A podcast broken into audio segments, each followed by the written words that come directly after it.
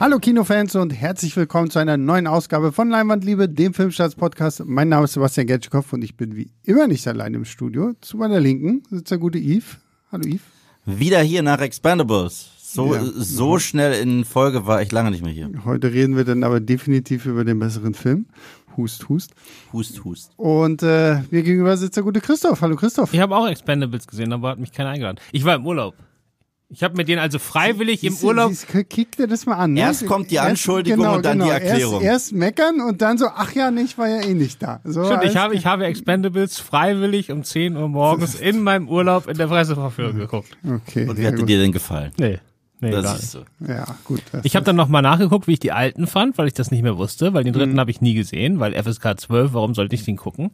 Aber den, ich fand die ersten beiden gut. ich ich mag auch. die ersten beiden auch. Also, Gerade den zweiten. Ich war total überrascht. Ich hatte schon gedacht, ich habe die damals irgendwie so den ersten vielleicht noch okay, aber ich habe richtig, ich habe vier und dreieinhalb Sterne gegeben in meiner privaten Liste. Also richtig, Mhm. richtig. ja, ich glaube, ich habe dem, dem ersten, glaube ich, sogar äh, dreieinhalb und dem, dem zweiten nur zweieinhalb so. Aber ich, ich, ich finde die okay so. Also die sind äh, gut für das, was sie sein sollen. Teil 3 ist jetzt durch Teil 4 ein klein bisschen aufgewertet worden, Ja. aber auch nur ein kleines bisschen. Und na gut, über Teil 4 brauchen wir nicht sprechen. Aber das Wichtige an Teil 4 jetzt für den heutigen Podcast ist Das Budget. exakt 100 Millionen. Das Budget. Wir müssen uns nochmal in Erinnerung rufen, dass dieser CGI-Mist, den wir letzte Woche gesehen haben, wo man denkt, das ist so auf Direct-to-DVD-Niveau maximal, wenn überhaupt, 100 100 Millionen Dollar gekostet hat. Und jetzt kommen wir zu dem Film von heute. Genau, der hat nämlich nur 80, nur, ist auch immer gut, der hat nur 80 Millionen Dollar gekostet, sieht wesentlich besser aus, macht wesentlich mehr her und äh, stammt von äh, Regisseur Gareth Edwards, den wir ja als den Godzilla-Regisseur von 2014 kennen, den wir als Rogue One-Regisseur kennen und jetzt hat er mal wieder was ganz eigenes gemacht, nämlich The Creator. Und ich weiß, als der erste Trailer rausgekommen ist, war das Internet relativ schnell sehr begeistert von den tollen Bildern. Und äh, ich dachte noch so, ja, okay, die Story erinnert mich so ein bisschen an Terminator irgendwie mit, mit schöneren Bildern, weil wir befinden uns in einer Zukunft, wo künstliche Intelligenzen so ein bisschen übernommen haben. Es gab irgendwann mal eine Atomexplosion mitten in Los Angeles ausgelöst durch die AI und äh, jetzt sind wir, glaube ich, ich weiß gar nicht, wie viel Zeit dann vergeht, aber wir es sind 15 Jahre 15 ungefähr. Jahre irgendwie nach dieser Atombombenexplosion und es gibt äh, immer noch Stunk. Wir haben mittlerweile die Lager aufgeteilt in Amerika und New Asia. Und New Asia ist ein Gebiet, wo Menschen und äh, Roboter, also künstliche Intelligenzen, äh, noch friedlich miteinander leben. Es gibt aber gleichzeitig die riesengroße äh, Station Nomad, die von den Amerikanern immer wieder so über wie so eine Drohne, aber so eine gottgroße Drohne irgendwie. Es sieht aus wie ein typisches Marvel-Raumschiff.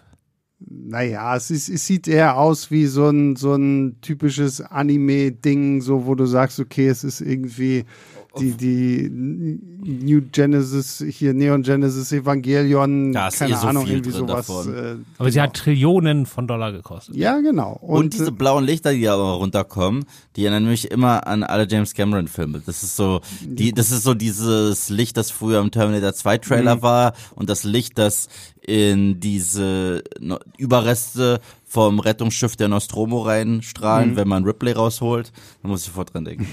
Wobei das ist das einzige oder eins der unlogischen Sachen in dem Film, dass man das so schön dem Gegner anzeigt, wenn man ihn gerade Ja, scannt. das Dann kann er nämlich noch weglaufen, bevor die Raketen einschlagen. Aber es sieht halt viel, viel geiler aus. ja.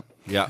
Und äh, hier lernen wir halt äh, Joshua kennen, gespielt von John David Washington, der jetzt äh, den Auftrag bekommt, eine mysteriöse Waffe der AI dingfest zu machen, weil diese Waffe könnte den Sieg der AI über die Menschen bedeuten. Und ähm, eigentlich würde ich an dieser Stelle jetzt aufhören, weil es mir gefühlt schon zu viel Spoiler wäre. Aber da der Trailer es ja selber schon angibt, äh, können wir es ruhig sagen, weil äh, Joshua macht sich auf den Weg, findet diese Waffe in so einem riesengroßen Bunker und es stellt sich heraus, es ist ein kleines Mädchen. Aber das halt auch äh, schon ein kleines Robotermädchen, vermischt mit äh, dem Besten, was die AI zu liefern hat. Und ja, irgendwann werden er und dieses kleine Mädchen dann halt gejagt. Böse Zungen haben schon wieder gesagt, na okay, das kennen wir doch von The Last of Us oder irgendwie so. Aber ja, das ist so ganz, ganz, ganz, ganz im Groben die Story von The Creator von Gareth Edwards. Wir haben schon gesagt, 80 Millionen Dollar Budget und äh, das CGI sieht besser aus als in jedem Marvel-Blockbuster. Ja, mit Abstand. So, in so mehr oder weniger als in so jedem, also ich sag mal, so Dune vielleicht kann man, so Ja. Dune hat halt auch deutlich mehr gekostet. Da wüsste, würde ich jetzt nicht sagen, es sieht eins sieht klar besser aus als das andere. Da müsste man sich das nochmal Mhm. Seite Okay, es sieht besser aus als die Phase, Phase 4 und 5 Marvel-Filme. Also ja, aber nicht nur Marvel-Filme. Also ist ja Star Wars. Ja, es ist ja im DC. Allgemeinen sind wir in so einer Phase, wo wir uns viel übers CGI aufregen. Ich war bei DC zuletzt, also so sehr ich The Flash auch mochte, aber sorry, also diese, ich komme immer noch nicht drüber hinweg, wie dieses komische CGI aussah, wenn Flash da durch die Speed Force rennt und sowas alles. Ähm, hier finde ich, wirkt es einfach direkt sehr viel optischer, viel natürlicher. Na, dadurch auch, dass Gareth Edwards ja auch viel an Originalschauplätzen irgendwie gedreht. Du hast das Gefühl, nicht ein einziger Shot aus diesem Film stammt aus einem tatsächlichen Studio oder so. Also das fand ich einfach unglaublich gut. Ja, also ich habe das auch, meine Kritik fängt damit an, dass das ja nur scheiße werden kann, weil der ja nur 80 Millionen kostet und die und Hollywood und das hier ist ja über 20th Century Fox ein Disney-Film. Ähm, was sollen die denn für 80 Millionen hinkriegen, wenn sie es für 300 nicht hinkriegen? Und äh, man kann es aber genauso gut auch andersrum sehen. Also wir haben Monsters gesehen von 2010 mit dem Edwards von für eine halbe Million irgendwie mit einem Team von fünf Leuten einen richtig guten Sci-Fi-Film gedreht hat mit Effekten, die er zu Hause an seinem Laptop gemacht hat. Und wenn man dann wiederum die Frage stellt, wenn der für 500.000 Dollar sowas hinbekommt, was kriegt er dann für 80 Millionen hin? Und diese zweite Geschichte ist die, die jetzt stimmt. Also er hat einfach so die Techniken, die er damals angewendet hat, um das alles für wenig Geld hinzubekommen, jetzt ein bisschen aufgeblasen und da sein Ding durchgezogen. Und man merkt, wenn eine Vision da ist, dann klappt das auch mit den CGI-Pipelines gleich viel, viel besser. Ja gut, aber ich glaube, das ist halt genau dieser Punkt mit diesen Monsters, den ich auch wirklich nur empfehlen kann. Den finde ich auch echt stark.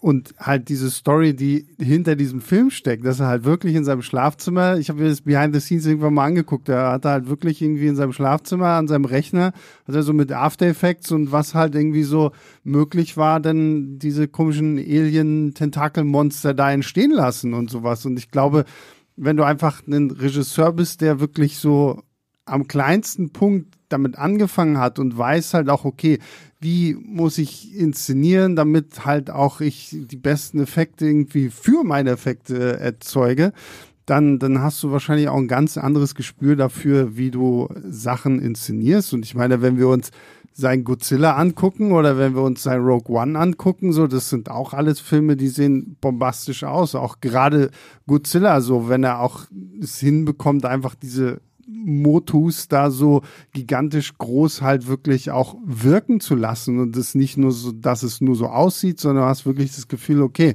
da hat irgendwo eine Hexe gefunden und gesagt, hier, ich bestrahl dich jetzt und dann rennst du durch San Francisco.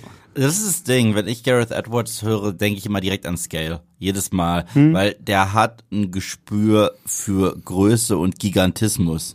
Also, der Todesstern ist ein gutes Beispiel. Er hat sich noch nie so groß angefühlt. Ich meine, wir alle wussten, that's no moon, that's a Hm. space station. Aber ich habe das erste Mal gecheckt, es ist wirklich ein Mond in Rogue One, wenn er so einen Schatten wirft auf diese Sternzerstörer. Das hat mich ja komplett von den Socken gehauen. Und ähnlich ist es mit Godzilla, wenn du da diese Flare Guns hast, die geschossen werden und du siehst, es ist einfach nur der Umriss von seinem Bein. Und das, obwohl ich jetzt nicht der gigantischste Fan dieses Godzilla-Films bin, diese Szenen sind unfassbar. Und ich habe allein gehofft, dass wir mal von Gareth Edwards irgendwas im Bereich Sci-Fi kriegen. Und ich muss sagen, nachdem ich das gesehen habe und diese Bildgewalt, ich wurde nicht enttäuscht. Genau. Und das ist aber trotzdem irgendwie nicht im Vordergrund. Ne? Also es ist jetzt nicht so, dass man, dass er da irgendwo jetzt diese sechs, sieben Angebershots produziert. Genau, ja. Irgendwie am besten noch nur für den Trailer und so und da richtig Gas gibt, sondern es zieht sich halt so durch. Und man hat irgendwie das Gefühl, dass er dann hauptsächlich durch Asien gereist ist. Ich glaube, durch sechs Länder, ne? Mit so einem Mini, also das Team ist nicht Mini, das ist so ein bisschen Legendenbildung. Also da waren schon so diese äh, Schauspieler-Trailer und so gab es schon, aber die haben sie dann hinter sich gelassen und sind dann wirklich nur jeweils mit dem Schauspielern, ich glaube, so ein Team von einer Handvoll Leute losgezogen. Das heißt, äh, wenn du jetzt nicht sozusagen das Basislager der Dreharbeiten gesehen hättest, sondern wirklich die Dreharbeiten selbst, würdest du wahrscheinlich wirklich denken, da sind so ein paar Leute für so einen Dokumentarfilm unterwegs. Hm. Er hat ja auch selbst die Kamera geführt, hat nicht mal einen Kameramann dabei gehabt. Naja, doch, also er hatte ja schon ein paar, also er hat ja hier auch diesen Greg Fraser hier von, von Dune 2 oder, oder auch von Dune, der hat ja auch, genau, ja, der hat da auch mitgearbeitet, also er macht halt auch viel selbst, aber hat schon auch noch die Kameramänner und was ich daran aber sehr, sehr spannend finde, ist halt einfach die Tatsache, es gibt, gab jetzt auch vor kurzem so Behind the Scenes, äh, so, so, so ein Featurette auf YouTube, wo du halt wirklich siehst, ja, auch mit kleinen Kameras gedreht. Also irgendwie so eine kleine Sony Kamera, die wirklich super praktisch und super handlich ist. Und ich meine, wir haben den Film ja hier in der Presseverführung im IMAX-Kino geguckt, so, ne? Und die Leinwand ist ja trotzdem fast komplett ausgefüllt gewesen, so, wo du dir denkst, okay, also ähm, du hast auf der einen Seite so einen Christopher Nolan, der halt einfach die Millionen teuren äh, IMAX-Kameras nimmt und auf der anderen Seite hast du so jemanden wie Gareth Edwards, der so eine, ich sag mal, Standardkamera nimmt, die vielleicht 4000 Dollar kostet oder so, ne? Aber die halt einfach so durch, so wie sich die Technik entwickelt hat, genauso grandiose Bilder abliefert. Ja, aber sie hat ja auch noch einen anderen Film, also so, der hat ja so einen körnigen Grad, als wenn das Mhm. auf Film gedreht wäre. Und das ist halt der Trick so ein bisschen, dass du die Effekte halt nicht so perfekt und hochglanzmäßig, wie es nur irgendwie geht, aus, aussehen lässt, sondern dass du sie halt perfekt zu deinen Bildern anpasst. Mhm. Und das ist hier ja auch so. Also am Anfang sehen wir ja so Nachrichtenbilder, die zwar in der Zukunft spielen und so ein bisschen von dieser AI-Entwicklung äh, erzählen und trotzdem aussehen wie aus den 50er Jahren. Das habe ich nicht verstanden, was das sollte, weil das spielt ja schon in unserer Welt und unsere Nachrichtenmagazine in zehn Jahren werden nicht aussehen wie aus den 50ern. Naja, aber das, Aber trotzdem hat er es da schon perfekt geschafft, diese, äh, diese Sci-Fi-Aufnahmen da reinzubauen und diese ganzen KI-Roboter, ohne dass es irgendwie wie so richtig billig aussieht. Ja, diese, diese Newsreel-Geschichte, die man am Anfang sieht, glaube ich, soll dir halt einfach nur sagen, okay, das ist hier jetzt wahrscheinlich auch wie so eine Art Parallelwelt, Ja, in der halt alternativer in, Zeitverlauf. in, in der halt die, die Roboter schon in den was 50er Jahren halt eine ganz andere Entwicklung durchgemacht. Deswegen hast du da ja auch noch so ein bisschen diese, so wie man sich die dann eher irgendwie Susi. Homemaker-Werbung. Ja, so irgendwie weiter. sowas und, und da, und, und das fand ich zum Beispiel spannend, wie er es halt einfach schafft, in diesem Intro von was fünf Minuten halt einfach so direkt auch dieses Worldbuilding zu geben, okay, wir haben Com äh, Computer und Robotertechnologie sehr viel früher schon sehr viel besser entwickeln können und sind halt jetzt dann irgendwie an den Punkt angekommen, wo wir auch mehr AI haben und sowas alles und äh, das fand ich stark so auch mit diesem Bild halt, dass du denkst, okay, eigentlich gucke ich doch jetzt einen Hochglanzfilm und dann fängt es halt erstmal mit körnigem Schwarz-Weiß an und äh, du fragst dich gerade so, okay, gehört das schon zum Film mit dazu? Was ich richtig mochte, das ist sowas, was ich generell in Science-Fiction-Filmen mag. Und da muss ich jetzt auch wieder nachtreten äh, zu etwas, was du und ich, glaube ich, letztes Jahr schon besprochen haben. Du und ich, wir waren ja nicht die. Wie, wie standst du dazu, Christoph? Weil Sebastian und ich waren jetzt gefühlt die einzigen, die jetzt nicht die gigantischsten Avatar-Fans waren. Ich mochte den. Ja, ich fand den so lang und auch langweilig. Und ich finde auch dafür, dass mir versprochen wurde, dass ich da in so eine krasse Welt eintauche. Ich hatte halt diesen einen Fluss da direkt am Strand. Wir sind nie reingegangen in diese Strandwelt. Also weiter als deren ja, Picknickort, wo die da die Matratzen haben. Mehr habe ich da nicht gesehen, was ich sehr schade fand. Und dann habe ich halt Wale gehabt, die Untertitel hatten und so gemacht haben. Das war nicht meins. Aber hier gibt es kleine Momente, die der Film nicht braucht, aber sie machen ihn so viel besser. Also du siehst seins Vehikel, seins bestimmte AIs und so weiter und da hängt so eine Kultur dran. Das ist ich liebe es in Sci-Fi-Filmen manchmal unnötige Informationen zu haben, die jetzt nicht wichtig ist für den Plot, aber die diese Welt so viel lebendiger macht. Und das, ich finde, das kriegen wir hier ohne Ende. Egal, wo wir uns befinden, egal welchen Schauort wir haben, ob wir jetzt gerade auf diesem Nomad sind oder ob wir irgendwo in Asien sind, du siehst da kleine Sachen. Manche sind sogar Blink and You Miss It aber die machen diese Welt so viel geiler. Und das ist das ehrlich gesagt, was mir bei Avatar krass gefehlt hat. Da hatten wir immer den gleichen scheißen Wahl, der gemacht hat. Ja, also das hat der Film hier auf jeden Fall. Man hat sofort das Gefühl, dass die Welt nicht mit rechts und links vom vom Bildausschnitt aufhört, sondern dass, äh, dass Ja. sie irgendwie zu Ende gedacht Mhm. ist. Ne? Ich meine, das geht ja bis hin zu diesen riesigen Zukunftsstädten, die sie da bauen, die alle ziemlich ziemlich einzigartig sind und wirklich sich so anfühlen, als ob die aus einer alten Welt heraus äh, jeweils auf ihre Art erwachsen sind. Mhm. Und da wird nichts mit gemacht, außer sie in zwei, drei Szenen halt im Hintergrund zu haben. Ja, aber, aber, aber ich mag das. Also ich, ich, ich mag das einfach, wenn ich wirklich, ob, ob es jetzt Fantasy ist oder Sci-Fi ist, ich mag es wirklich entführt zu werden in so eine Welt und reingeworfen zu werden. Und manche Sachen, wo ich mich sogar frage, wieso? Aber es ist halt so, es ist deren Welt und das ist okay.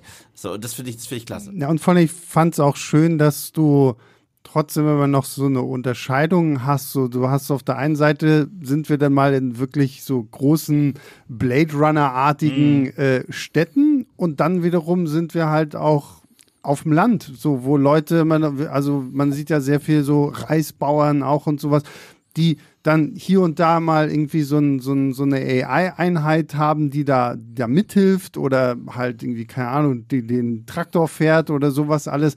Aber das ländliche Leben an sich, der, der Bauern, der Landwirte irgendwie immer noch so das Gleiche geblieben ist. Aber so hier und da trotzdem auch was von dieser Zukunft, von dieser Technologie damit einhergeht. Und dieser Wandel halt immer wieder so, dass sich daraus dann wirklich so eine sehr, sehr vielfältige Welt auch entwickelt, wo du gefühlt bei jeder Szene denkst, oh, was kommt denn jetzt als Ja, nächstes? genau. Was entdecke ich jetzt Neues? Fand ich unglaublich erfrischend, weil du hast jetzt Avatar irgendwie angebracht, so wir sind jetzt mittlerweile auch viel so bei, bei Star Wars ja durch die ganzen Serien und so, wo ich auch denke, so gut jetzt die Ahsoka-Serie bringt uns ja jetzt wirklich mal auch wieder ein bisschen frischen Wind rein, aber auch da hattest du das Gefühl, okay, das ist langsam alles so ein bisschen ausgelatscht und ausgelutscht so. Und ich finde, The Creator liefert mir einfach mal so Science Fiction rein jetzt vom, vom optischen, vom Äußeren. Wir haben ja noch gar nicht irgendwie über die Story und die Charaktere gesprochen, aber rein so vom Look her ist es halt wirklich fürs Kino gemacht Ja. und für, für dieses Genre einfach nur perfekt. Ja, und er hat halt auch Einflüsse von so vielen unterschiedlichen Sachen. Da ist ein bisschen Cyberpunk drin, da ist Anime drin, da ist äh, natürlich die klassische Thematik rund um AI drin. Und ich, ich finde das toll. Ich war ja auch damals, da, war- ich weiß nicht, ob du da ein Fan warst, ich war ein Fan von diesem äh, Battle Angel Alita. Oder Alita Battle Angel. Ja. Ich fand, ich fand, ich fand den eigentlich ziemlich cool. Ich finde es bis heute schade, dass es da kein Sequel gibt. Äh, aber ähnlich, wie bei, obwohl die Filme äh, nicht unterschiedlicher sein könnten, klar, in beiden geht es auch irgendwie um AI, wurde ich auch dort richtig reingeworfen und war von Sekunde eins drin. Ich habe das geliebt. Ja, äh, äh, Alita ist bei mir so ein bisschen problematisch in Anführungszeichen, weil ich liebe halt die, die Manga-Vorlage. Da, da kommt für mich halt nichts ran. Mhm. Da kommt und der da, Purist raus. Da, ja, da kommt so, also ich meine, es war trotzdem auch eine tolle Welt und es sah auch wirklich toll aus, aber ähm, hier bei The Creator, klar, du merkst sehr viel. Also ich habe sofort die ganzen Akira-Anspielungen gesehen, äh, die da irgendwie drin sind, wenn dieses Kind in diesem riesengroßen Bunker, kugelrunden Bunker da gefunden wird. Das hast du bei, bei Akira, ob nun im Manga oder im Anime, hast du genau das Gleiche. Aber genauso hast du ja auch so ein bisschen äh, Vietnam-Kriegsfilme mit drin, wenn die äh, Soldaten da irgendwie runtergelassen werden und sowas alles. Also da, du, du merkst die Inspiration, aber es ist trotzdem irgendwo sein, sein ganz eigener Film. Und das finde ich sehr schön, weil es halt mal nichts ist, so based on the book oder based on the comic oder sonst irgendwie was. Und das kleine Kind guckt ja auch noch eine Anime-Serie, wo man Stimmt, erst ja. im, äh, im Anfang denkt man ja, das ist eine reale, die sie da irgendwie reingeschmuggelt haben oder wo sie die Rechte haben. Und äh, erst im Verlauf des Films versteht man immer nur von so drei, vier sekündigen Ausschnitten, die irgendwo im Hintergrund sind, worum es in dieser Anime-Serie eigentlich geht. Weil da geht's ja auch äh, um irgendwelche Flieger, die äh, Nomad angreifen und diese große Station da ver- machen sollen. Das wirkt so ein bisschen wie so ein Transformers-Zeichen, eine Serie aus den 80ern. Ja. Und man sieht die ganze Zeit, dass das Kind quasi seine eigene Mission da die ganze Zeit in Zeichentrickform auf, auf, auf dem Fernseher guckt. Ja. Aber das wird nie erklärt oder eine Sache draus gemacht. Und das ist dann, während die Story an sich schon relativ simpel ist, äh, ist es halt an den Seiten vollgestopft bis zum geht nicht mehr. Du, also wir können ja auch mal so ein bisschen über die Story sprechen. Ich habe ja vorhin schon das äh, Beispiel Last of Us angebracht. Ich meine, wir hatten jetzt sehr, sehr viele Geschichten, wo eine ältere Figur, eine jüngere Figur durch die Gegend äh, schleppt, Mandalorian und äh, Grogu und was weiß ich nicht noch alles. Also die Story ist jetzt so gesehen ja wirklich recht simpel. Wir haben einen Soldaten, der findet ein kleines Mädchen und muss ein kleines Mädchen von Punkt A nach Punkt B bringen. Und das war's. So, aber ich finde einfach so die Art und Weise, wie halt alles drumherum ist, wie auch ein John David Washington, finde ich einfach nur ein toller Schauspieler ist, der das hier auch sehr, sehr gut trägt. Und die Kleine, ich habe mir ihren Namen aufgeschrieben, Madeline Yuna Voiles, die das äh, kleine Mädchen spielt, auch die wirklich sehr gut. Und die haben halt auch einfach, finde ich, eine sehr, sehr schöne Chemie zueinander, weil du bei ihm halt auch merkst, so, da steckt ja eine sehr emotionale Geschichte hinter, weil wir erfahren auch am Anfang, dass er ja undercover sehr, sehr lange in New Asia gelebt hat, hat er sogar eine, eine, eine Frau gefunden, äh, Maya gespielt von Gemma Chan, hier aus Eternals. Daher kannte ich sie. Ich habe die ganze Zeit überlegt, woher kenne ich sie? Von deinem Lieblingsfilm. Ja, Lieblingsfilm ist jetzt zu viel gesagt, aber ich, Also basierend auf den Videos, die du dazu gemacht hast, ist es der beste Film müsste man Welt. eigentlich äh, denken, aber Sind's, wie viele sind es mittlerweile? 40? Keine Ahnung. So. Nee, ganz so viel sind es nicht. Äh, Genau, aber Gemma Chan äh, ist halt dann, spielt halt auch noch eine Rolle, weil die waren irgendwie mal verheiratet und es, es sind so, so viele kleine Punkte und dadurch, dass es dann auch immer mal wieder so in Rückblenden erzählt wird und dann ja auch dieser Widerstand da aufgebaut wird, hier mit äh, Ken Watanabe, Watanabe. als äh, Harun. So, es kommt so viele Figuren halt irgendwie auch zusammen, die ähm, auf dem Papier alle, wo du sagst so, ja, kenne ich, ja, habe ich schon tausendmal irgendwie gesehen und ja, schon tausendmal gehört oder so. Aber ich finde, die haben alle funktioniert. Ja, und ich bin eh kein großer Fan vom Plot. Also das, das brauche ich nicht. Also wenn die Figuren und die, Mhm. die das Visuelle toll sind und die Atmosphäre. Und er vergleicht den Film ja selber als Mischung aus Blade Runner und Apocalypse Now. Und Apocalypse Now ist ja auch nur, wir fahren da irgendwie einen Fluss Ja. lang und äh, hoffen wir irgendwann am Ende anzukommen. Und zwischendurch haben wir all diese, diese merkwürdigen Treffen da oder verschiedene kriegerische Auseinandersetzungen. Das ist eher so eine Dramaturgie hier, Mhm. würde ich sagen. Ja. Und John David Washington, ich finde, der wird auch immer besser. Also anfangs, als ich, ich hatte ja, er hat in Ballers mitgespielt, hatte ich nie gesehen. Keine Ahnung. Also er ist mir das erste Mal so richtig aufgefallen in Tenet. nee, ich, bei mir- Clansman, ich wollte gerade sagen, bei mir war es tatsächlich Stimmt, Black stimmt, stimmt. Black Clansman. Stimmt. Aber als ich damals gehört habe, der Sohn von Denzel Washington wird Schauspieler, weil Denzel Washington das ist brillant. Und ich dachte mir, ah, hat Papa so ein bisschen geholfen. Aber er hat sowas Eigenes. Und ich finde, er challenged sich halt auch, immer unterschiedlichere Projekte zu spielen. Äh, Und diesmal setzt er halt ganz klar auf Drama und äh, der traumatisierte Veteran. Und ich finde, das macht er tatsächlich richtig, richtig super. Weil er, er kommt, also sein letzter großer Blockbuster war Tenet. Und da war er ja so ein bisschen Mr. Smooth und James Bond. Und das hier ist was ganz anderes. Und ich finde, er macht das wirklich ganz gut. Es ist sowieso schön, dass der Film sich so ernst nimmt. Also es gibt zwei, drei Humorszenen, aber es sind echt wenige. Ja, ja. Aber die sitzen dann auch. Also das mit dem, mit dieser automatischen Übersetzungstool, wo er dann sagt, äh, die schreien da irgendwie im Überlebenskampf durch das Fenster irgendwelche Beschimpfungen und der Übersetzer über, äh, übersetzt das als mach Liebe mit dir selbst, mach Liebe mit deiner Mutter. aber, aber das ist, aber selbst das äh, ist organischer Humor, weil so würde das die Maschine machen. Ich finde, was mich stört an Humor mittlerweile an vielen Filmen, und das ist gerade aus dem Hause Marvel, ist dieses, wir unterbrechen die Show für einen Witz und zwinkern kurz ins Publikum, weil wir nehmen das eh nicht ernst. Ist das nicht doof alles?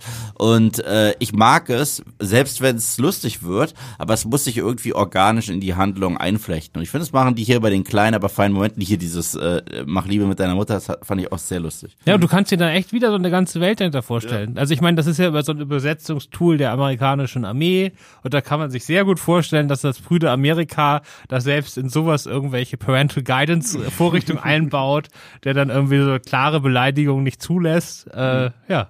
Ja, oder es ist halt noch die sehr simple AI, die halt noch irgendwie in diesen Dingern drinsteckt, die das jetzt nicht sofort irgendwie miteinander verknüpfen kann, was eigentlich damit gemeint ist.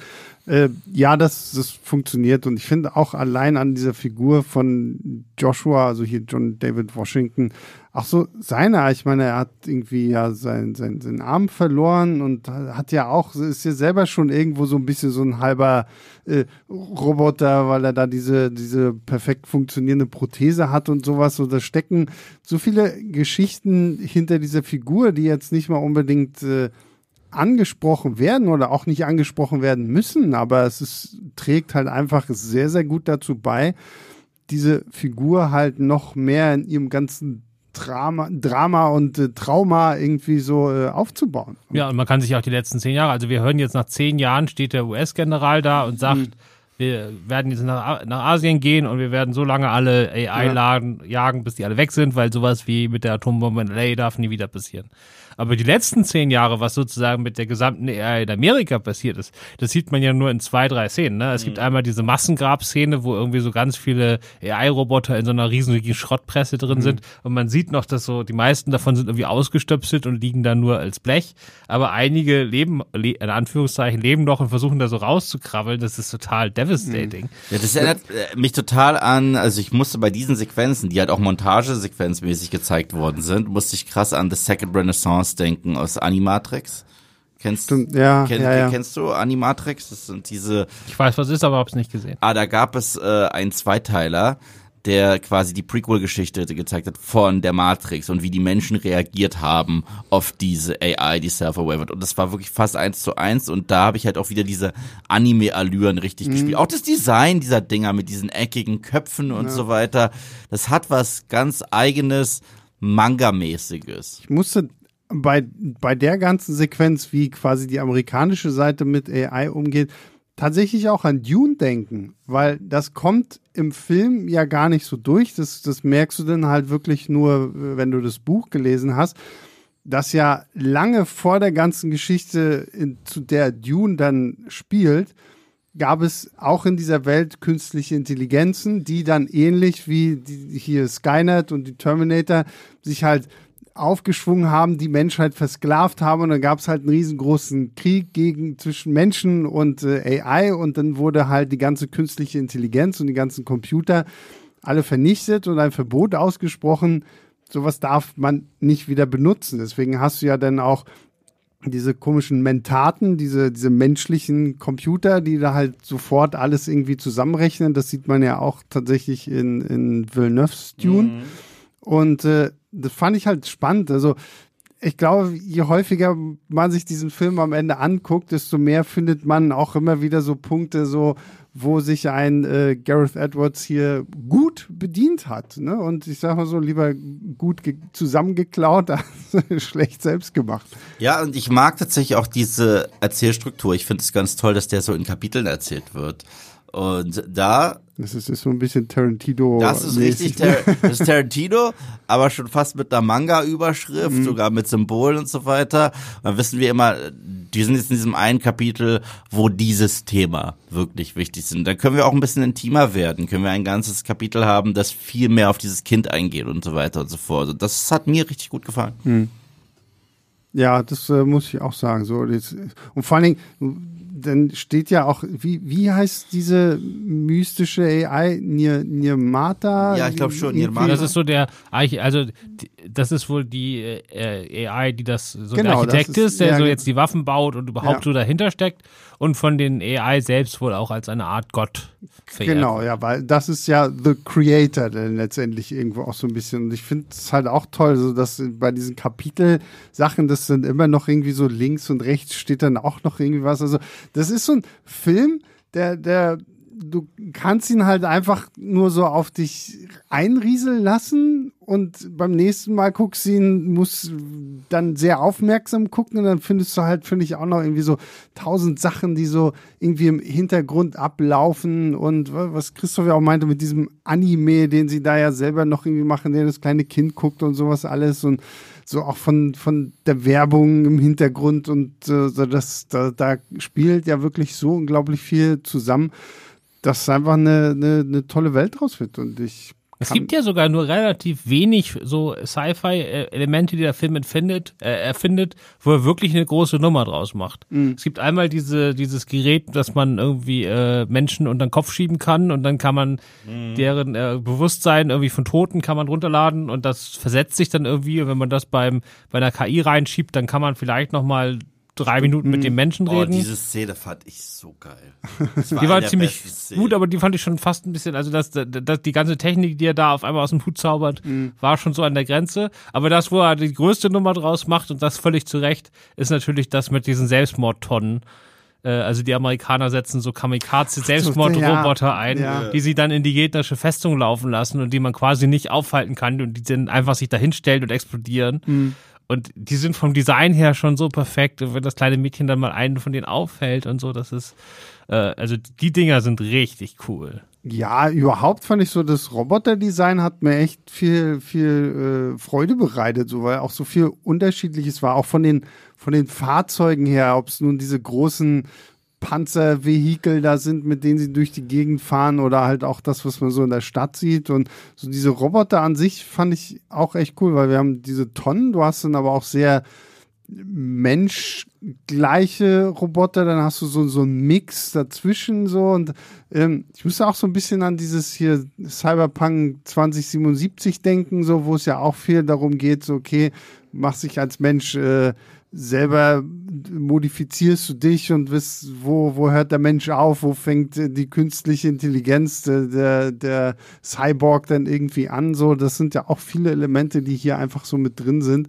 Auch dieser, was ich richtig, richtig gruselig fand, war dieser, dieser Roboter Sweatshop.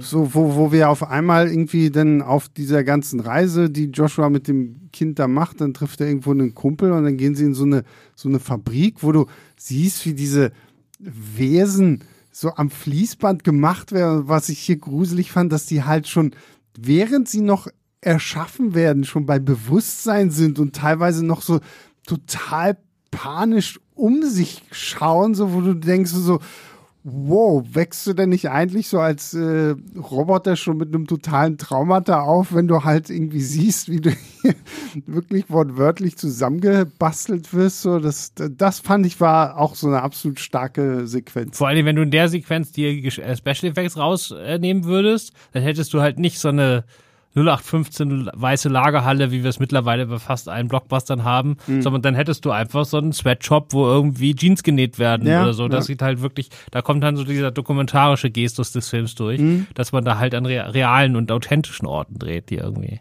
sich aus dem heute ableiten und dann trotzdem diese Sci-Fi-Elemente haben. Ja, ja, ja, absolut. Also, wie gesagt, ich, ich wüsste jetzt gerade auch nicht, abgesehen von Dune, wann ich wirklich mal zuletzt wieder so einen Science-Fiction-Film hatte, der mich so umgehauen hat. Also vor allen Dingen halt von diesen ganzen visuellen Einfällen und äh, Ideen, die da irgendwie so mit drin stecken. Soll ich ein bisschen Devil's Advocate spielen? Ja, ne? Ja, na tu es, komm, tu tu es. es, ja. Weil, weil sozusagen das eine, was mir so zum Meisterwerk fehlt, ist halt, man hat halt diese typische Geschichte, die kennt man ja schon, irgendwie, äh, es wird da dieses Monster von der Gesellschaft aufgebaut, also die AI hat hier LA in die Luft gejagt und die sind auch sonst, also Alice und Jenny, die eine von den Hauptsoldatinnen auf der Jagd nach, nach dem Mädchen und dem Soldaten spielt, äh, die erzählt auch, dass ihre Söhne beide von einer AI umgebracht wurden und zwar einer besonders sadistischen, die dabei noch besonders langsam vorgegangen sei und so, so richtig schlechter oder so. Und, äh, und dann weiß man natürlich, man wird irgendwann feststellen, äh, nee, da steckt doch noch was anderes dahinter und die sind gar nicht böse. Aber das, äh, diese Entwicklung gab es hier bei mir gar nicht. Also für mich war der Film von der ersten Sekunde an 100% pro AI. Äh, und äh, also Amerika wird hier backgebasht bis zu, oder der ganze Westen bis zum geht nicht mehr.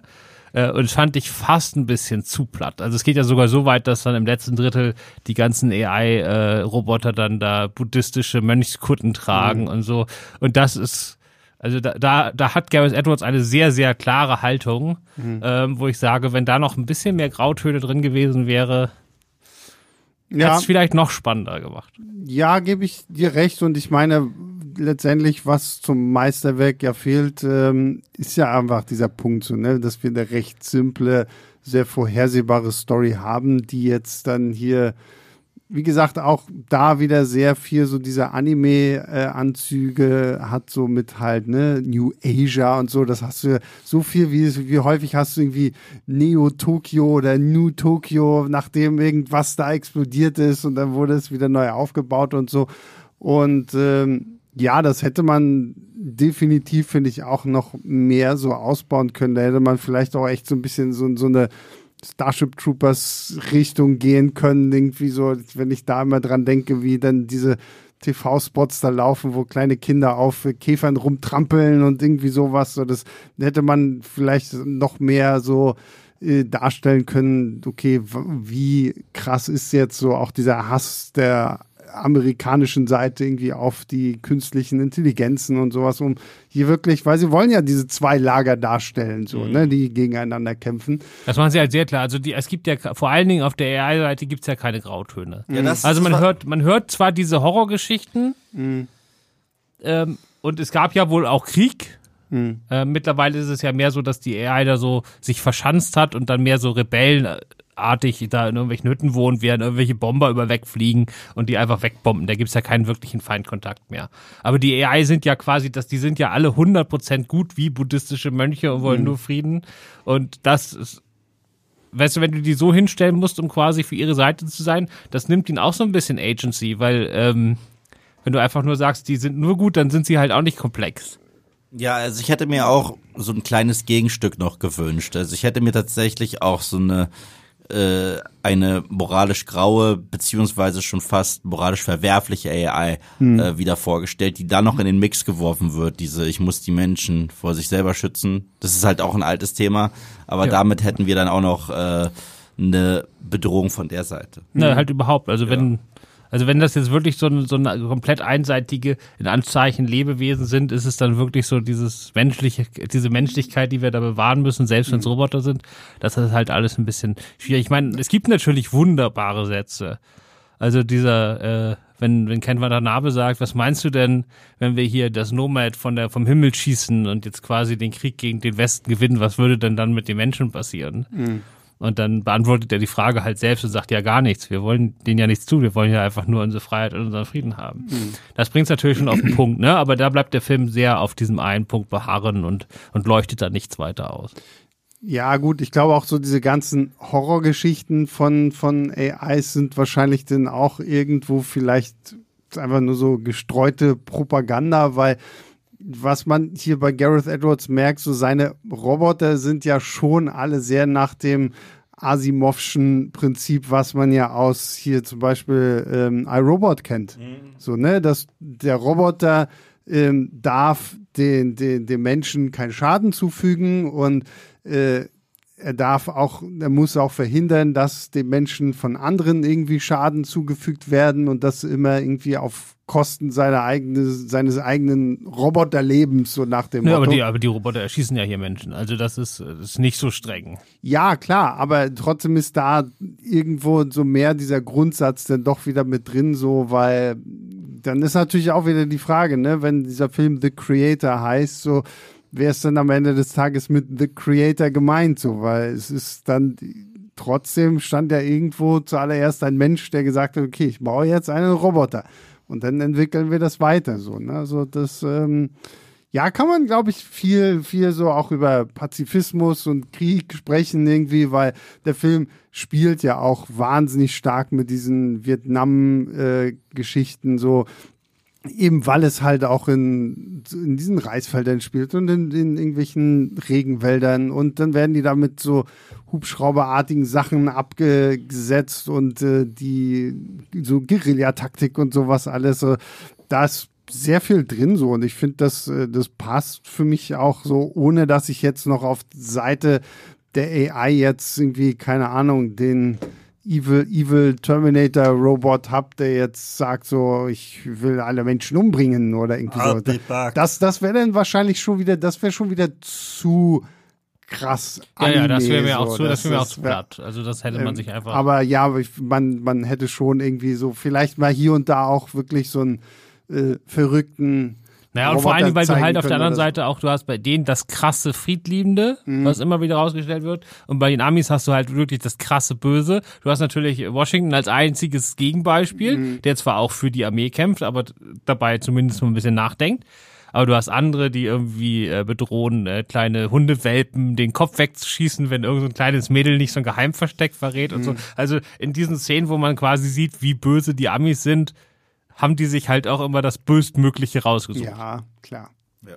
Aber gut, das ist am Ende des Tages ist auch irgendwie einen Film, der das dann halt irgendwie einfach so ein bisschen, alles gut, äh, alles irgendwie darstellen muss, so um halt diese Story voranzutreiben. Und das äh, finde ich okay, weil wenn wir dann halt wieder beim Manga und Anime äh, Einflüssen bleiben, so, die sind ja auch recht häufig so, dass du sie wirklich gut so alle, alle Figuren irgendwie so in Schubladen packen kannst. So. Und Mhm. das ähm, finde ich, hat für mich einfach funktioniert. Und nochmal, so, ich, weiß, ich kann es nicht oft genug sagen, so wie der Film aussieht, also fantastisch. Ich konnte immer noch nicht ganz glauben, als wir diesen Film gesehen haben, dass der wirklich nur 80 Millionen Ja. gekostet Ja, es werden jetzt hat. ne? Das- fallen viele Ausreden für viele Leute in Hollywood gerade weg. Absolut, absolut. Also das ist halt einfach so, wo man sieht, okay, klar, ne, wenn man mit seinem Budget ein bisschen mehr ein, äh, hergehen muss, so dann. Erst recht back to back mit Expendables.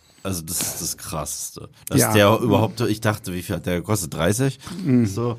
Und dann. Ja gut, klar, bei Expendables sind natürlich auch wahrscheinlich 80 bis 90 Prozent Ja, die des. Budgets in die Gagen geflogen. Ja, Ja, klar. Aber trotzdem sieht das halt einfach scheiße aus. Und Sieht unfassbar scheiße aus. Ja, ja, und dann hast du halt sowas wie das hier, was dir auch so ein bisschen die Hoffnung zurückgibt, ähm, dass Originelles- gutes, gutes CGI immer noch funktionieren kann. Und vor allen Dingen, ich meine, dieses Gerede rund um CGI, ich finde es halt immer auch ein bisschen anstrengend so, weil ob das jetzt bei Marvel oder bei DC so, ich meine, wir haben es ja auch hier im Podcast, zum Beispiel bei The Flash. Ich habe ja auch gesagt, ja, ich finde das CGI kacke, aber ich kann drüber irgendwo zu einem gewissen Grad auch drüber hinwegsehen, wenn mich die Story halt trotzdem noch irgendwo packt. Und The Creator, finde ich, ist so, so die perfekte Symbiose aus beidem so, weil es ist jetzt nicht einfach nur CGI zum Zwecke des CGIs und äh, was Christoph am Anfang ja auch meinte, so, dass man jetzt auf ein, zwei geile Bilder irgendwie hinarbeitet und danach sich darauf ausruht und sagt, ah, okay, die packen wir dann auch noch schön im Trailer, damit das alle dann irgendwie auch vorher sehen. Und am, am Ende kriegst du, wenn du dir den fertigen Film anguckst, nicht mehr viel bei raus, so, aber der Film ist ja wirklich so, also ich war hooked von Anfang bis Ende, so, auch wenn ich sagen muss, dass ich so die, die letzte, das letzte Finale des Films, wir haben ja mehrere Kämpfe, die dann so äh, in der zweiten Hälfte kommen, so, das war mir ein bisschen zu, zu lang gestreckt. So, so, da hatte ich so gedacht, so, okay, komm jetzt zum Punkt. Ich weiß, worauf es hinausläuft und ich weiß, was hier irgendwie passieren soll. Das war mir denn bisschen so, ich, Da no, äh, äh, ja, ja, das, das ist Ja. so, wo das ich hat dachte sich so, ein bisschen gezogen. Erst recht, ich hätte schon fast an einer anderen Szene Cut gemacht, tatsächlich. Das wär, aber das würde jetzt ins Spoiler-Territorium Mhm. gehen. Und wir machen hier gar keine Spoiler, oder? Nö. Nö. nö. Deswegen sage ich einfach, ich hätte Anna, ihr wissen Stelle was anderes ihr macht, wenn ihr wissen wollt, was das ist. Tja, da müsst ihr mich fragen. kann man, jetzt, man kann auch festhalten, also sozusagen nachdem Dune 2 verschoben wurde, hatten ja viele so gehofft, dass The Creator zumindest irgendwie uns die Wartezeit ein bisschen verkürzt. Aber Ja, da. das ist schon, schon, nee, das ist schon auch sein wirklich voll sein eigenes Ding. Also es muss sich da gar nicht Ja, in ja. Schatten stellen. Ja, Das stimmt, das stimmt. Und ich kann euch nur sagen da draußen, äh, das ist ein Film, wo es sich lohnt, nochmal zwei Minuten drüber nachzudenken, wo man ihn guckt. Äh, Ja, also ich habe den das erste Mal ähm, hier in Berlin in einem Kino gesehen, das dafür berühmt ist, nicht die allerbesten Projektionen zu haben. Und da der ganze Film relativ nächtlich ist und äh, fast so ein bisschen Nocturnal-artig wirkt, äh, war das so projiziert kurz bevor die äh, Börde durchgeknallt ist und wahrscheinlich mit der Hälfte der, der Lichtstärke, die auf äh, die angewiesen ist, machen ja viele, um Geld zu sparen, äh, drehen sie ja das, das Licht runter und das tut diesem Film wirklich überhaupt nicht gut. Ähm, also wie genial das aussieht, habe ich erst beim zweiten Mal verstanden, wo ich bei euch in der Pressevorführung war, da haben wir ihn ja nochmal im IMAX geguckt, das waren Welten. ja. ja. Also wir haben ihn direkt im IMAX gesehen und äh, waren weggeboostet. Und ich muss sagen, ich hatte in der Nacht davor nicht viel geschlafen und trotzdem habe ich, war ich komplett drin. Ich, mir sind für zehn Sekunden ganz kurz die Augen zugefallen, aber nur weil, weil ich wirklich die Nacht davor nicht geschlafen habe. das Aber ist keine Ausrede. ja. Also, nee, und was ich, worüber wir noch gar nicht gesprochen haben, und ich glaube gar nicht, dass ich derjenige bin, der es jetzt anspricht. Ich fand die, die, die Musik ja. auch unglaublich, ist vor allen Dingen auch wieder Hans Zimmer, was ich vorher auch überhaupt nicht irgendwie so gecheckt hatte, dass äh, der gute Mann da auch wieder mit äh, am Start ist. Aber auch den Soundtrack fand ich sehr schön, weil der war auch so an den richtigen Stellen so überhaupt nicht aufgeregt, weil gerade bei solchen Filmen würdest du jetzt auch denken, so, okay, jetzt so dröhn, dröhn, dröhn, dröhn, dröhn. Inception Noise. Ja, irgendwie sowas so, ne? Aber äh, sehr viel so auch diese, diese Klaviermusik, so dieses eine Thema, was dann immer wieder auch irgendwie mit aufkommt, so, weil ja letztendlich irgendwo, und ich meine, das fand ich ja auch sehr süß, er hat, ähm, äh, Gareth Edwards hat bei, als er in irgendeinem Interview gefragt wurde, was ihn denn auch so inspiriert, er hat zum einen E.T. der Außerirdische erwähnt Okay. und äh, zum anderen auch diesen Paper Moon mit äh, Ryan Oh, O'Neill und ähm, jetzt habe ich ihren Namen vergessen. Sie war damals die, die jüngste Schauspielerin irgendwie, die den Oscar gewonnen hat. Ähm, Wo es ja auch darum geht, so der ältere Typ, der mit diesem jungen Mädchen dann irgendwie durch Amerika zieht und so. Und das finde ich, merkst du, durch die Musik wird es nochmal gut rübergebracht, so dass da halt wirklich dieser emotionale Kern auch einfach richtig, richtig gut rüberkommt. So. Also ja, fand ich, fand ich, fand ich schön. Ich kann ja zur Musik wie immer nicht sagen. Wirklich ist, ich ich habe ich hab keinen Musikgeschmack und habe keine Ahnung und meistens kriege ich gar nicht so richtig mit, was da passiert ist. Ja, das ist bei mir halt auch irgendwie so, es, es klingt immer so blöd, das zu sagen, so, aber so die Musik, wenn, wenn sie wirklich gut ist, gehen sie für mich halt irgendwie so in diese Handlung. Deswegen, kann mir auch auf Teufel komm raus nie wirklich die Melodien mehr. Eve ist da ja so eine Note irgendwie angespielt. Oh, hier, das war bei dem Film die zweite Szene von hinten so nach dem Motto. Und ich wenn höre ich, so gerne Soundtracks und ich Du, ich auch. Aber ich finde trotzdem so, es ist sehr häufig so, dass das geht bei mir einfach irgendwie verloren. Deswegen hier einfach, glaube ich, so, das funktioniert auch äh, musikalisch dann trotzdem sehr, sehr gut. Und äh, das bringt uns zum Fazit. Und Yves, du als Gast darfst anfangen. Ich würde ihm vier Sterne geben, also in der Filmstartswertung vier Sterne geben. Ja, okay. Ja. Machst du noch einen kurzen Fazitsatz dazu sagen? Ich denke, ich habe eigentlich alles schon dazu gesagt, aber ich finde, es ist wirklich, für mich ist es die Überraschung des Jahres. Weil ich dachte, wir kriegen einen ganz guten Film. Ich dachte nicht, dass es wirklich dieses Kaliber sein wird. Das ist der beste Science-Fiction-Film des Jahres, wenn ich so drüber nachdenke, bin ich mir ziemlich sicher. Bildgewaltig, aber ich mag auch gerade die Dynamik zwischen den beiden Hauptdarstellern. Ich liebe die Welt. Ich hoffe, es wird kein Franchise, weil äh, es ist so schön, dass das mal so ein Standalone-Ding ist. Und ja, ich habe mich ein bisschen in die Nummer verliebt. Na, ich meine, man könnte, also könnte, man man, man könnte. könnte zumindest so so diese Welt weiter ausbauen. Ja, aber Ist ja- ich nicht. Nee, nee, klar, aber es ist böte sich natürlich an. bietet sich immer ja, an. ja, Ja, es sollen die schön bleiben. ja, lassen. ja. Also ich bin sogar bei viereinhalb. Warum es keine fünf sind, habe ich schon erklärt. Also da fehlen mir die Grautöne, aber einfach so als Erfahrung und als visueller Schmaus. Und klar ist es, das fließt gar nicht jetzt unbedingt mehr in die Bewertung ein, die wäre auch sonst so hoch gewesen, aber wenn man halt weiß, wie teuer es war, dann ist es zumindest noch irgendwie im Hinterkopf doppelt beeindruckend. Ja, Da ist aber so, ne, so ein extra Level Respekt da. ja, Ja. Na, weil ich meine, 80 Millionen ist ja mittlerweile in Hollywood auch gefühlt schon ein halber Low-Budget-Film.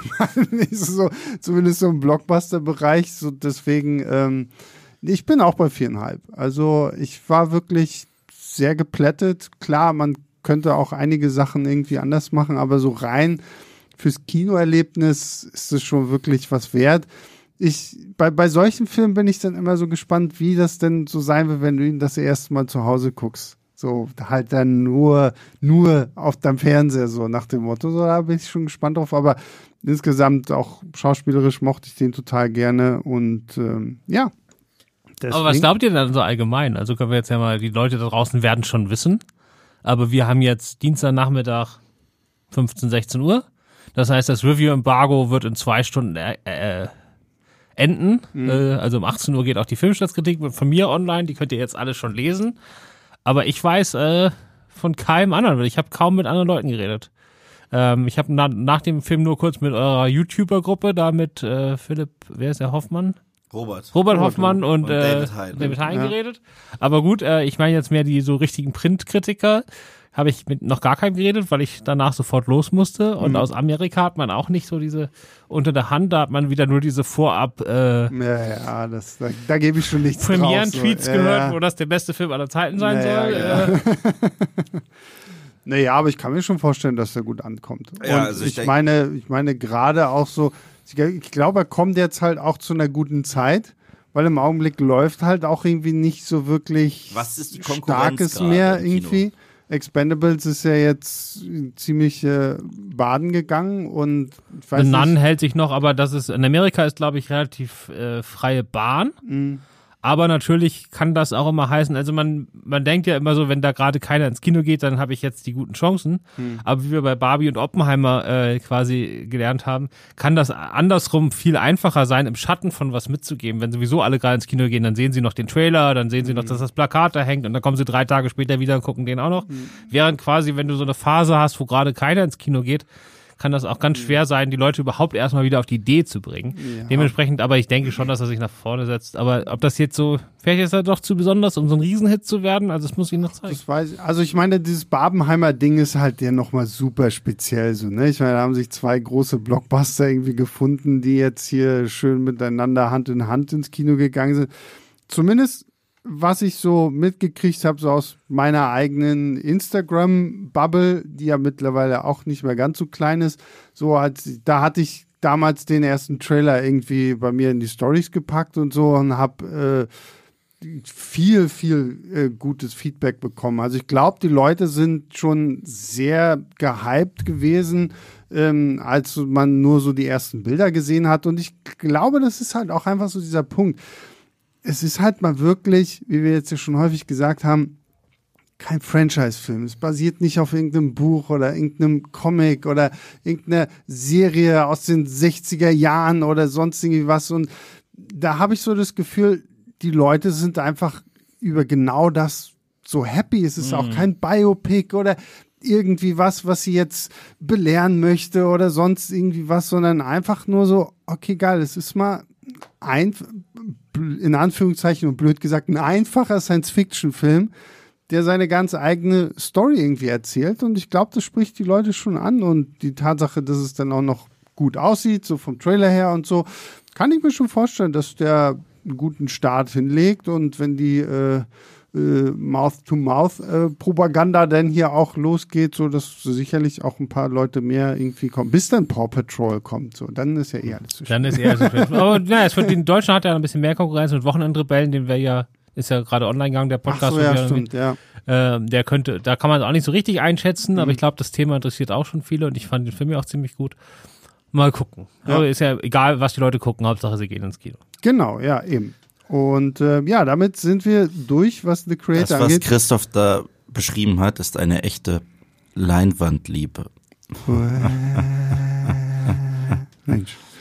Äh, ja, vielen Dank, Yves, für diesen schlechten äh, Sorry, letzten Gott. Gag hier noch. Ähm, vielen Dank, Christoph. Ja, da kann ich jetzt auch nichts mehr zu Nee, nee, da kann man auch nichts zu sagen. Deswegen äh, schnell, schnell, äh, Abbruch, Abbruch, Abort, Abort. Äh, vielen lieben Dank natürlich an alle da draußen, die Woche für Woche einschalten, äh, fleißig beim Podcast zuhören. Das freut uns sehr. Nächste Woche, jetzt habe ich mir nämlich mal wieder aufgeschrieben, was wir denn nächste Woche, aber im letzten Podcast wusste ich nicht, dass wir diese Woche über The Creator sprechen. Nächste Woche bin ich vorsichtig gespannt. Ich gebe es jetzt schon mal ehrlich zu. Reden wir über den neuen Exorzisten von David Gordon Green. Wer diesem Podcast äh, schon ein bisschen länger lauscht, der weiß, dass ich kein Fan von seiner, äh, von seinem Halloween Revival Reboot bin. Christoph lehnt sich schon vor. Hast du ihn schon ist, gesehen oder? Nein, ich gucke ihn aber früher als du, aber ich habe ihn noch nicht gesehen. ja. Aber ähm, ich bin natürlich äh, Fan von David Gordon Greens Ja, Halloween-Trilogie. das- Und ich kann nächste Woche nicht, weil ich im Urlaub bin. Ja, das heißt, ich hoffe, du holst dir hier zumindest dann noch irgendeine Gegenstimme mit rein. Also ich mochte von David Gordon Green Halloween und Halloween Kills. Ants fand ich aber richtig furchtbar. Also Nein, das war saugeil. Ja, also ich Naja. muss mal gucken. Also ich glaube, äh, der gute Pascal wird auf jeden Fall mit dabei sein, weil er natürlich, wie ich, eine große Liebe für das Original hat. Und das hier ist ja dann wieder so die Fortsetzung zum Original. Und äh, naja, ich, ich bin sehr gespannt. Ich muss mal gucken, wen wir dann noch irgendwie dabei haben. Weil, ja, da. Ich weiß, der, der gute Tobi war ja früher auch immer ein großer Fan von den. Meine. Lieblingsanekdote von diesem Jahr, die ich überhaupt erfahren habe. Ich habe den Namen vergessen. Wer ist der Regisseur nochmal? David Gordon Green. Nein, original. Achso, äh, hier, William Friedkin. William Friedkin. Genau, ich habe dessen letzten Film, der ist ja äh, gestorben vor einigen Monaten Mhm. und ich habe seinen letzten Film jetzt in Venedig gesehen. Okay. Ähm, das ist so ein, äh, ja, ist so ein, so ein äh, Kriegsgericht-Drama um so eine Meuterei auf so einem Kriegsschiff. Aber darum geht's gar nicht. ähm, sondern es ging darum, dass er quasi seine tödliche Krankheit schon hatte, als er den Film gedreht hat. Und deswegen wollte ihn niemand versichern bei den Dreharbeiten, weil der hätte jederzeit tot umfallen können. Ja. Und dann hat äh, Guillermo del Toro, also ich meine immerhin vierfacher Oscar-Preisträger, Shape of Water, Labyrinth und so, von sich aus gesagt, er setzt sich da während der Dreharbeiten jeden Tag zwölf Stunden ans Set und wenn Friedkin irgendwann umkippt, dann macht er weiter. Was? Das war die einzige Chance, diesen Film zu versichern und er hat das für null Dollar gemacht. Okay, er hat sich einfach wow. wirklich nochmal den kompletten Film, die kompletten Dreharbeiten anguckt, er hat dann nochmal vom Meister gelernt, ne? Ja. Einfach so, weil er mit ihm befreundet ist und gesagt hat, komm, das mache ich jetzt. Ja, okay, das ist natürlich geil. Das ist, äh, das ist eine schöne Anekdote. Ja, dann hoffen wir mal, dass äh, David Gordon Green äh, dem leider verstorbenen William Friedkin in irgendeiner Form gerecht wird mit seinem Exorzisten. Wie gesagt, ich bin gespannt.